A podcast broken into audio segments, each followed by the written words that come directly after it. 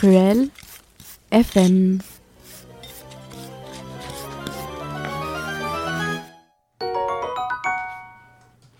Bonjour, alors aujourd'hui j'ai troqué Mathéo pour Léo, on a donc deux Léo dans le studio maintenant, euh, qui va nous parler, euh, donc toujours dans cette thématique un peu d'Halloween, euh, du cercueil égyptien d'Itinéfer, qui, il a cœur à le dire, est conservé au musée d'Aquitaine. Donc je te laisse la parole pour cette chronique. Bonjour à tous. Alors du coup, je m'appelle Léo, je suis en licence 3 sciences archéologiques euh, à Bordeaux-Montagne et aujourd'hui, oui, on va parler d'Égypte, surtout dans cette belle période qu'est Halloween où tout tourne autour de la mort, de l'imaginaire collectif, mais là, on va parler d'archéologie et donc d'égyptologie avec Bordeaux. Ce qui est plutôt rare, hein, car euh, l'égyptologie à Bordeaux, c'est un peu comme le précolombien ou les cultures asiatiques on en entend parler au détour d'un ou deux exposés ou d'une conférence, mais après, pour faire de la recherche là-dessus, c'est un peu la croix et la bannière. Cela dit, il va donc être question d'un cercueil égyptien qui est exposé donc au musée d'Aquitaine, que les plus curieux pourront aller voir du coup dans les salles consacrées au XXe siècle. Mais déjà, c'est quoi un cercueil? Parce qu'il faut commencer par définir quelques termes. Si on en croit euh, mon petit dictionnaire Hachette Junior, il s'agit d'une caisse dans laquelle on place le corps d'une personne morte avant de l'enterrer. Il ne faut surtout pas le confondre avec le sarcophage, comme j'ai pu le faire, qui est un tombeau de pierre, c'est-à-dire un monument élevé sur la tombe d'un mort. Concernant les cercueils et les sarcophages, le cas d'école euh, est bien évidemment tout en camon, dont la momie était protégée par plusieurs cercueils sous plusieurs sarcophages. On a défini euh, les termes un peu les plus importants, mais donc la question centrale de cette chronique, comment un cercueil égyptien a-t-il pu arriver à Bordeaux, une ville qui n'est pas spécialement réputée pour son patrimoine égyptien? Notre histoire commence donc avec un certain Alain Dautan, qui est passionné d'égyptologie et qui publie notamment des articles. Alain, vers 2005-2006, il assiste à une conférence. Il y croise alors Anne Ziegler, qui est la conservatrice chargée des collections de l'Antiquité et du Haut Moyen Âge au musée d'Aquitaine. Celle-ci lui propose alors de venir voir le fameux sarcophage, enfin, excusez-moi, le fameux cercueil dont on va bientôt parler. Et il va aller le voir, et de recherche en recherche, il va se rendre compte que ce cercueil a toute une histoire. Tout d'abord, il va apprendre que euh, des personnes à Nîmes cherchaient euh, le cercueil. Mais pourquoi Nîmes? Tout simplement parce qu'il y avait à Nîmes un certain Jean-François Aimé Perrault, qui était un archéologue et un antiquaire, et qui était également un ancien gardien de la maison carrée au XIXe siècle. Et en bon antiquaire, Perrault a revendu des cercueils égyptiens en France. Il en a revendu un, par exemple, à un musée de Toulouse. Et vous le voyez venir, c'est donc lui qui a revendu le cercueil euh, d'Itinéfer, ou dite Néferamon, ça dépend comment on le nomme, à la ville de Bordeaux en 1861. La nuance ici est d'ailleurs importante. L'acquéreur, c'est la ville de Bordeaux et non pas le musée d'Aquitaine. Vous verrez ensuite où je veux en venir. Mais revenons-en à Nîmes et à Perrault. Pourquoi des personnes de Nîmes connaissent-elles le cercueil? Tout simplement car Perrault va publier en 1844 un ouvrage intitulé Essai sur les momies. Dedans, le cercueil d'Itnéphéramon est bel et bien mentionné, voire même dessiné par le fils de Perrault, qui faisait des études d'art. Ainsi, il s'agit donc théoriquement du premier cercueil de la 21e dynastie dessiné dans le monde. Par ailleurs, ce livre va également être utilisé par Niewinski, un égyptologue polonais, qui va faire lui aussi un autre ouvrage qui est un inventaire des cercueils de la 21e dynastie et qui sortira lui du coup en 1988, 100 ans plus tard. Par conséquent, le dessin du cercueil va continuer à bien circuler partout dans le monde et dans la communauté euh, des égyptologues. Alain va d'ailleurs rencontrer Nivinsky au Louvre et va après contacter Nîmes pour leur dire où est le fameux cercueil. Un problème de régler donc. Néanmoins, l'histoire d'Itnéphéramon ne s'arrête pas là. Ou plutôt, si, mais il y a encore plein de choses intéressantes à raconter. Pour commencer, comment Perrault a-t-il eu le cercueil? Tout simplement, il l'aurait acheté à Drovetti, qui était un ancien consul de France en Égypte au XIXe siècle et qui a donc revendu quelques antiquités. Ensuite, est-ce que le cercueil va arriver directement au musée d'Aquitaine après l'achat par la ville de Bordeaux? Et y rester bien sagement eh La réponse est relativement simple, euh, non. On a tendance à l'oublier, mais la vie des objets au musée peut être très mouvementée. C'est un peu comme les personnages d'une série. Certains sortent de l'ombre, d'autres disparaissent dans les limbes, et d'autres viennent le temps d'un événement euh, bousculer un peu l'ordre établi. Mais je digresse. Que va-t-il arriver au cercueil une fois à Bordeaux? Tout d'abord, il va être exposé au Palais Rohan, c'est l'ancien hôtel de ville du coup de la ville. Mais malheureusement, le bâtiment il va être victime d'un incendie. Le cercueil est retrouvé, sauvé miraculeusement, pour reprendre les termes d'une publication, et va être transféré au musée d'armes et d'objets anciens rue Jean-Jacques Bell.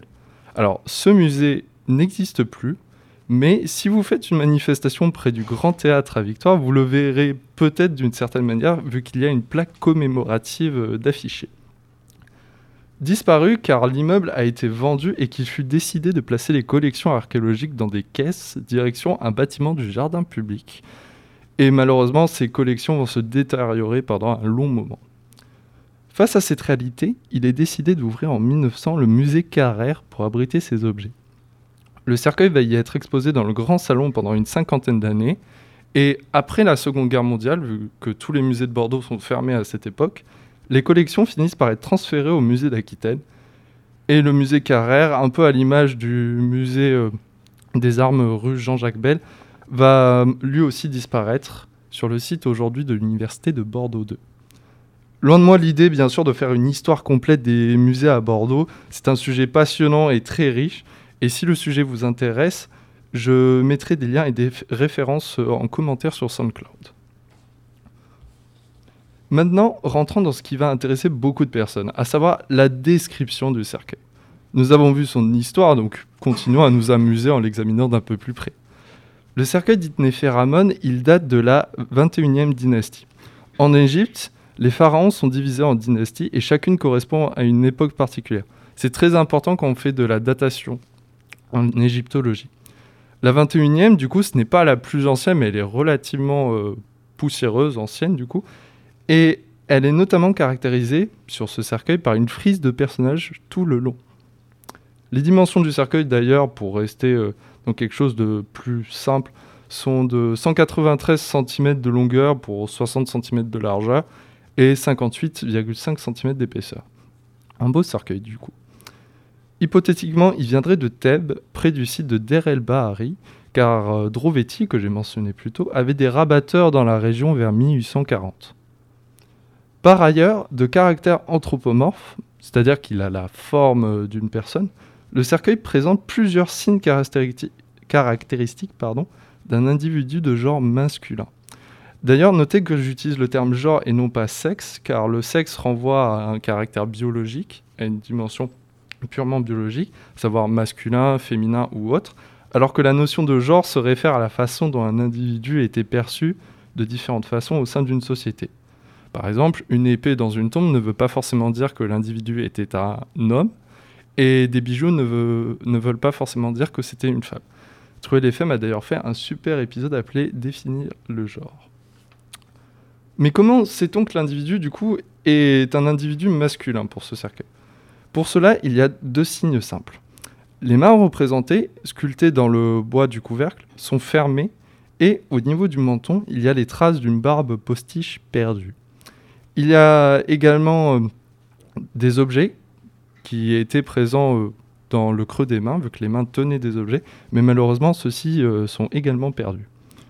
Du coup, au niveau des bras se trouve ce qu'on appelle le grand collier Ousser, qui s'écrit Oussek, et qui est un autre symbole de la 21e dynastie.